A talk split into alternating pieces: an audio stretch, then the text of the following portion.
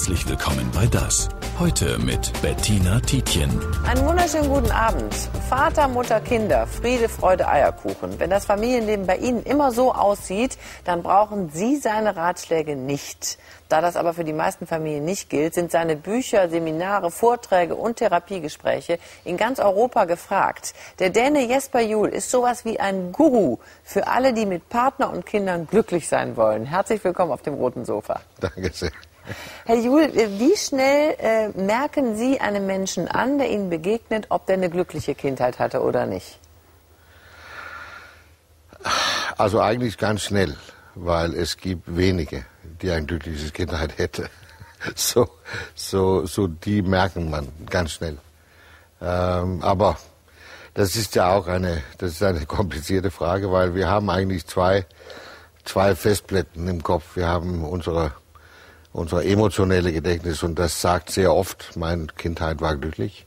Und dann unsere existenzielle und das war oft eine ganz andere Geschichte. Mhm. Ja, ja, das stimmt natürlich. Mhm. So, bevor wir alle Fragen klären, die Sie schon immer zum Thema Ich und meine Familie stellen wollten, ein kurzer Film von Nico Schrader. Auf dem Glatteis können sich Eltern und Kinder schon mal fühlen im Familienleben. Bei aller Liebe. Es gibt auch Konflikte. Dagegen ist ein Kraut gewachsen und ein Mann. Er kommt aus Dänemark, er hat die ganzheitliche Familientherapie zu uns gebracht und er hat Jahrzehnte Erfahrung. Sein Credo Dialog statt Zwang. Was halten wir für moralisch und ethisch okay? Werte sind für ihn die Grundlage. Respekt vor dem Kind und Gelassenheit. Seine Erfahrung aus der Praxis im Kinderheim, in Sozialarbeit, Familien- und Paartherapie ist allseits gefragt. Sein Wissen gibt er in Ratgebern weiter. Bestseller zur kompetenten Familie, die auch mal Nein sagt aus Liebe. Sein neuestes Werk Bonuseltern. Was sich dahinter verbirgt, verrät Therapeut und Autor Jesper Juhl. Herr Ju, Sie werden ja meist als Erzie Erziehungsexperte bezeichnet. Sie sagen ja. aber, das trifft überhaupt nicht zu. Warum nicht? Nein, also warum? Ja, weil ich glaube, Erziehungsexperten gibt es nicht. Es, es gibt auf Deutsch eine eine, eine Konflikt, was, was, was ist eigentlich Erziehung und was ist Pädagogik. Aber, aber Familie, Erziehung innerhalb der Familie, glaube ich, gibt es keine Experten. Was ist eigentlich Erziehung? Was bedeutet das eigentlich? Also Erziehung bedeutet ja, dass irgendwie müssen Kinder äh, sich in eine gewisse Kultur einordnen. Das geht über Familienkultur, das geht über, über, über das Land äh, und so. Äh, was Erziehung betrifft, glaube ich, äh, werden viele, viele Kinder heute übererzogen. Also es gibt viel, die Eltern glauben viel zu viel in ihre Erziehung äh, und merken trotzdem, dass irgendwie funktioniert es nicht. Mhm. Wenn man jetzt mal zurückblickt in Ihre eigene Kindheit, Sie sollen ja mit fünf Jahren äh, Ihren Kindergarten angezündet haben. Ja. Was war denn das für eine? Das, das klingt ja nach, nach äh, schlechter Erziehung. Oder war das Protest? Ja, das war ja wie, wenn Kinder sowas machen, ist es ja ist es ja so ein Notruf. Und, und bei, bei uns zu Hause äh, gab es da mal eine sehr schlechte Stimmung über lange Zeit zwischen meine beiden Eltern. Mhm. Ich glaube, wäre das heute, hätten die sich getrennt. Aber damals war das ja fast nicht möglich. Äh, so, es war im Elternhaus kalt. Und da habe ich ein Feuer gemacht. Und war das so eine Art Initialzündung, kann man das im wahrsten Sinne des Wortes sagen, für alles, was danach gekommen ist dann? Ja, das kann man sagen. Also Gott sei Dank das eine Psychologin, haben wir natürlich gerufen. Und, äh, und diese Psychologin war sehr clever, äh, hat meine, meine, meine Eltern sehr gut äh, geschätzt und gesagt, eigentlich ist er okay, aber er ist zu intelligent, so er muss so schnell wie möglich in die Schule. Das war überhaupt nicht wahr. Aber dann habe ich wenigstens Schule statt Bestrafung gekriegt. ja, hatte das auch sein Gutes. Jesper Juhl, Sie haben mir gerade gesagt, Sie waren gestern im Zentrum für Krisenpsychologie in Bergen und haben sich genau mit diesem Thema auseinandergesetzt. Äh, wie kann man Familien helfen, äh, die unter so einem Schock stehen? Also das Arbeit da geht eigentlich äh, darum, äh, Eltern und Lehrer und, und Vorschullehrer zu helfen, wie, wie kann man, wie sollte man eigentlich mit Kindern, Einzelkinder und Gruppen von Kindern darüber reden, wie kann man die Kinder helfen, ihr Trauer zu bearbeiten und äh, ihr Angst auch, was, äh, was, weil es macht natürlich die japanische Kinder sehr traurig, aber es macht ja auch europäische Kinder sehr Angst ja, ja, äh, was, was hier passiert. Was kann man da machen? Was würden Sie sagen, wenn Ihr kleiner Enkel Sie fragt, äh, was, was bedeutet das, Opa, ich habe Angst, dass es bei uns auch passiert? Ja. Ja, da muss man also so weit wie möglich äh, die Wahrheit sagen und sagen, das glaube ich nicht, hoffe ich nicht, aber äh, es kann mal passieren. Äh, bei uns, in diesem Fall kann ich sagen, wir haben keine Atomkraftwerke in Dänemark. Äh, aber es kann ja in Deutschland passieren oder, oder in, in, in Russland, äh, wo es näher ist. Und äh, Kinder brauchen eigentlich diese, diese Wahrheit, aber nicht so wie Fakten, nur so. Äh, das ist genauso, wenn man so ein Kind zum Doktor oder Zahnarzt bringt. Wenn der Doktor oder Arzt sagt, das tut überhaupt nicht weh, mhm. dann glauben die Kinder das nicht. Und dann werden die unruhig und haben Angst. Und wenn man sagt, es will wahrscheinlich wehtun, dann machen die mit. Mhm, so, ja. so man muss es, äh, man muss es so und natürlich nach dem Alter. Äh, die 14, 16, 17-Jährigen haben ja auch Angst.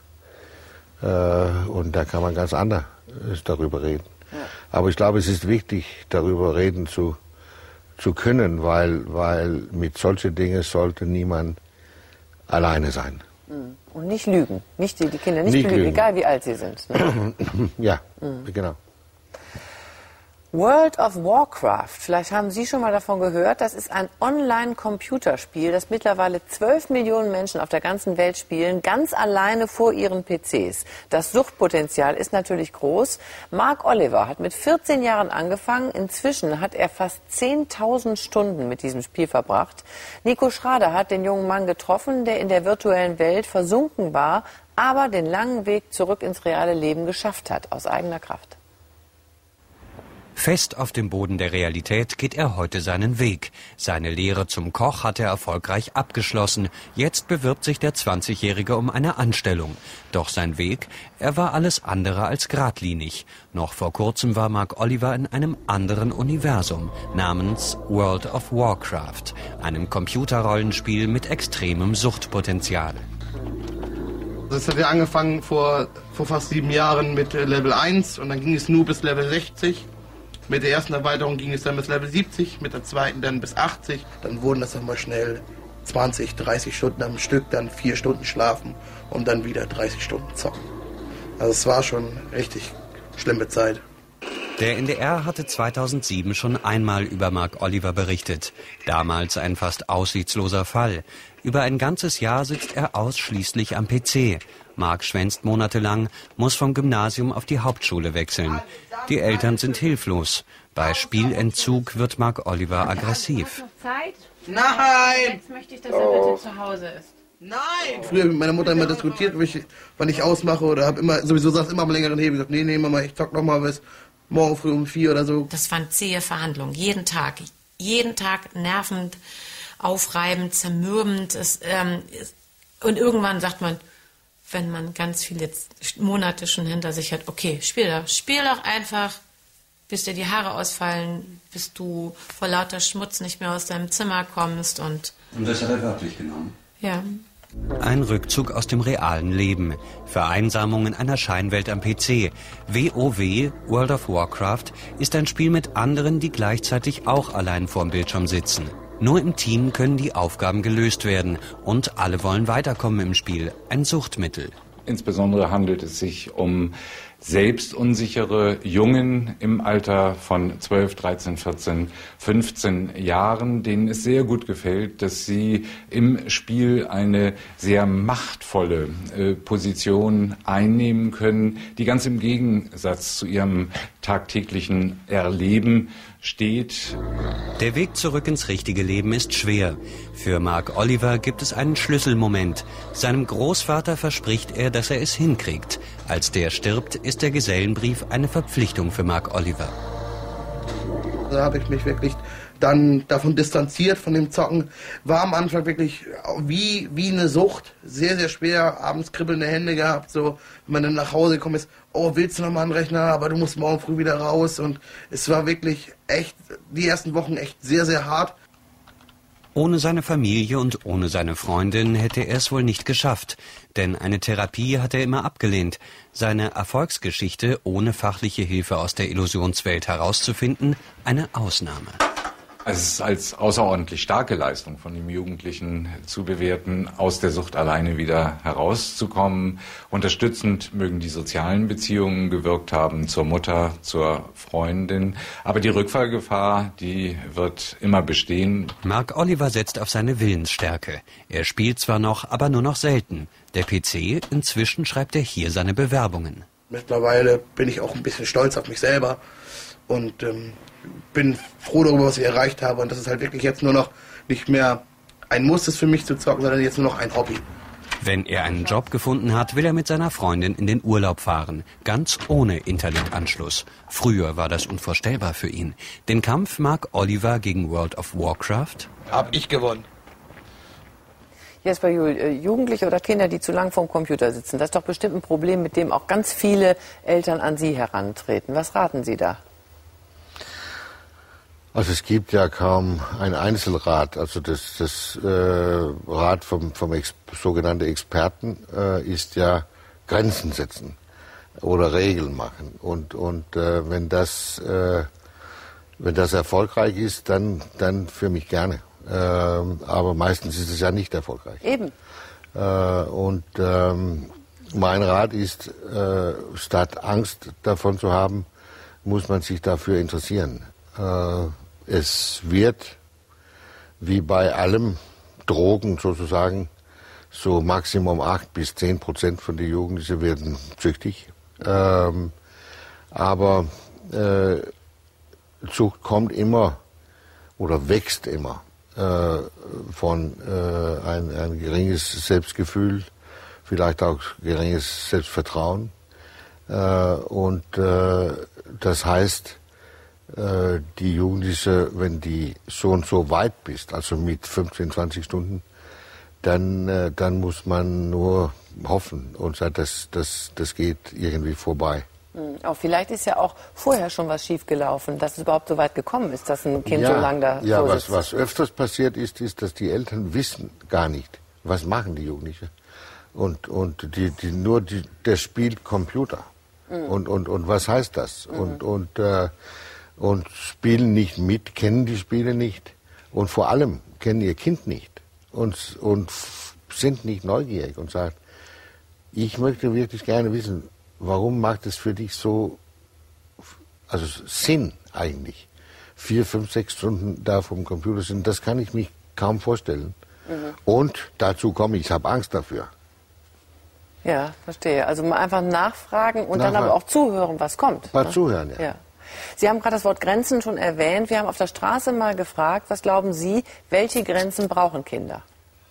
Kinder brauchen Grenzen, damit sie sich selbst nicht in Gefahr bringen und andere nicht in Gefahr bringen. Am schlimmsten finde ich es, wenn Kinder im Geschäft sind und wollen irgendwas haben und schreien und kriegen dann ihren Willen. Dass man nicht ständig Nein sagen muss, einmal und das lang. Bei mir ist ja äh, Ordnung das oberste Gebot. Dann fliegt schon mal alles ob voller Mülleimer auf die sauberen Klamotten und auf die Spielsachen, alles auf einen Haufen. Und der muss geräumt werden. Die dürfen nicht so viel Fernsehen und Computer spielen. Das machen unsere zu viel. Lernen, dass man eben auch nicht alles kriegt, was man möchte und dass das Leben leider auch manchmal nicht so ist, wie man sich das gerne vorstellt. Ansonsten finde ich, sollten sie ruhig frei und liebevoll aufwachsen. Können Sie das so unterstreichen? ja. Also das ist ja interessant, weil, weil, äh, weil die verschiedenen Frauen reden ja über zwei ganz verschiedene Arten von Grenzen. Eine ist Regeln. Man muss bum, bum, bum klar Regeln machen. Andere ist mehr mein Geschmack. Man muss als Eltern muss man Nein sagen können. Man muss, äh, man muss sich abgrenzen können. Man muss, also wir in Deutschland sagen wir ja klare Eltern. Also man muss klar sein können. Das will ich, das will ich nicht, das mag ich, das mag ich nicht. Und so ist es. Und, und ich bin die Frau Direktor. So ist das. Ja, aber es ist ja auch ein Unterschied, wenn man jetzt mit kleinen Kindern zu tun hat. Äh, da sagt man Nein, dann schreit das Kind vielleicht und protestiert und hört dann irgendwann auf. Aber je größer die Kinder werden, desto weniger wird ja auch ein klares Nein akzeptiert. Ja, natürlich. Also das gehört ja zum, zum Pubertät, das gehört zum Alter. Der, also die, die Grenzen zu, zu überschreiten, äh, nicht gehorsam zu sein. Äh, das, äh, das gehört dazu. Das, das ist ja äh, äh, Arbeit sozusagen. Äh, so, wenn man immer unbedingt, also gehorsame, nette Kinder haben möchte, dann sollte man die vielleicht ähm, so ab sieben verkaufen. nicht schlecht. Aber was jetzt Stichwort Pubertät, wenn das Kind jetzt sagt, ähm, also der Vater oder die Mutter sagt, du bist um zwölf zu Hause. Das Kind sagt nein und kommt erst um zwei. Was dann? Schimpfen oder das so hinnehmen? Also das ist für mich eine ganz andere Frage, weil wenn Eltern beim, also ab 12, 13 die Gesetze schreiben, dann ist was falsch da muss es anders anfangen. Äh, da müssen wir, da müssen die Kinder langsam für sich verantwortlich sein. Also meine Mutter hat ein geniales Satz gesagt in ihr ganzes Leben mit mir. Ich war elf, zwölf, sollte rausgehen. Meine Mutter hat gesagt, ganz genau, jetzt kommst du nicht zu spät zu Hause. Und das war ein Riesengeschenk, weil ich wusste, dass es gab so einen Abstand von zwei, drei Stunden wann möchte meine Mutter, dass ich da war, wie lange möchte ich draußen bleiben. Und ich war frei, ich konnte einen Kompromiss machen. Und das war wunderbar. Ich glaube, meine Mutter glaubt noch, sie hat einen Fehler gemacht damals. aber, aber es, war, es war wunderbar. Ja, verstehe. Also Spielraum lassen. Spielraum lassen und äh, es geht ja nicht nur darum, äh, die Entscheidung vom Eltern äh, zu folgen. Es geht ja auch darüber in diesem Jahr zu lernen, durch Fehler auch seine eigenen Entscheidungen zu machen. Mhm. Jesper Juhl, Sie sind ja auch mit 16 schon auf Weiterreise gegangen und sind zur See gefahren. Mhm. Wie, war das auch ein Protest gegen das Elternhaus? Nein, das war kein Protest, das, das war, das war eine Möglichkeit. Äh, und, äh, und ich war glücklich. Also ich wollte gerne weg, äh, einfach. Aber als Protest nein. Es, es war nur eine für mich Kleinstadtkind eine, eine, eine riesengroße Möglichkeit. Und was haben Sie mitgenommen aus dieser aufregenden Zeit, in der Sie in der ganzen Welt unterwegs waren, für das, was Sie heute tun? Also es war ja für mich ein, ein Alternativ zur Gymnasium. Äh, und ich glaube, ich habe zur See viel mehr Wertvolles gelernt als, als äh, Gymnasium mich anbieten könnte. Ähm, ich weiß nicht, ich habe gelernt, hart zu arbeiten.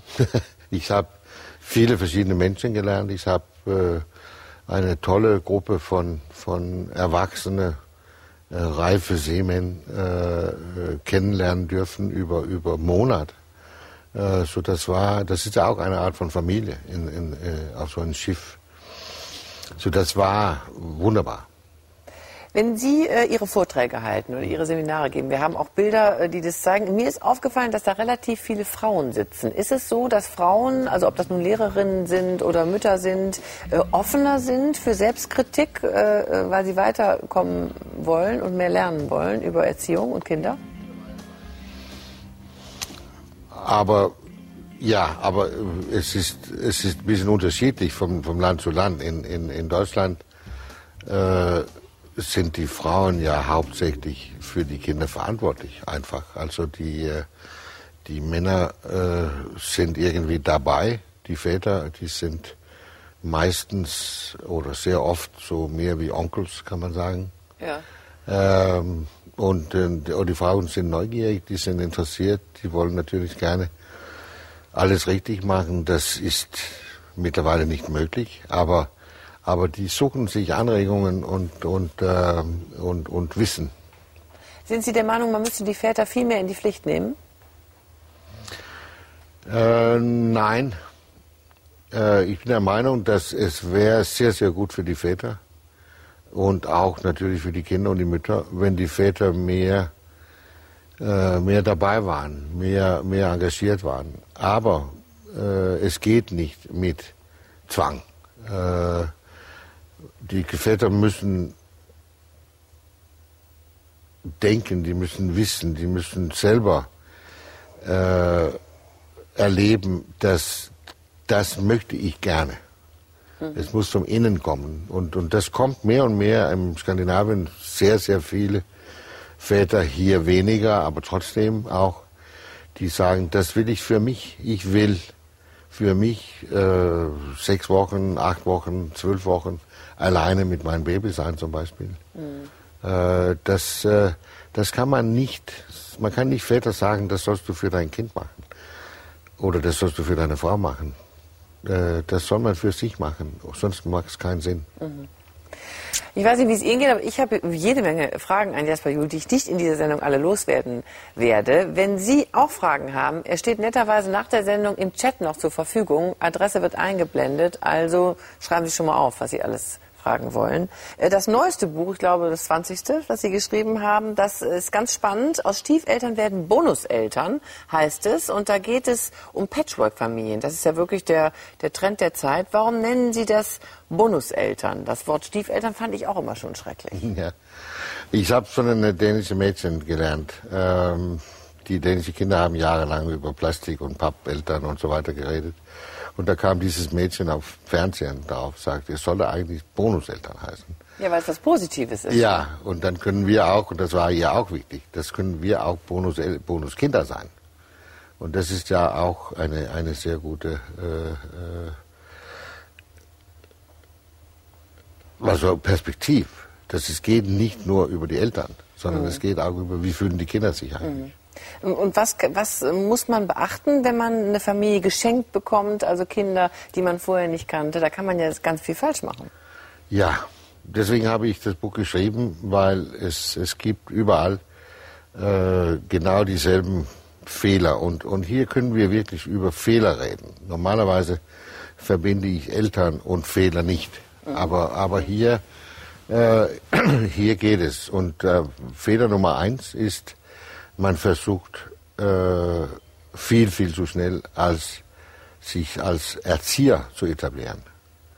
Äh, aus reiner Verantwortlichkeit oft. Äh, und das geht nicht, das machen die Kinder nicht mit. Und die sagen das ganz deutlich, du bist nicht mein richtiger Vater. Mhm. Äh, oder ich habe eine Mutter oder was es jetzt ist. Äh, also diese Recht zu erziehen muss man verdienen. Mhm. Äh, und das dauert ungefähr drei bis fünf Jahre.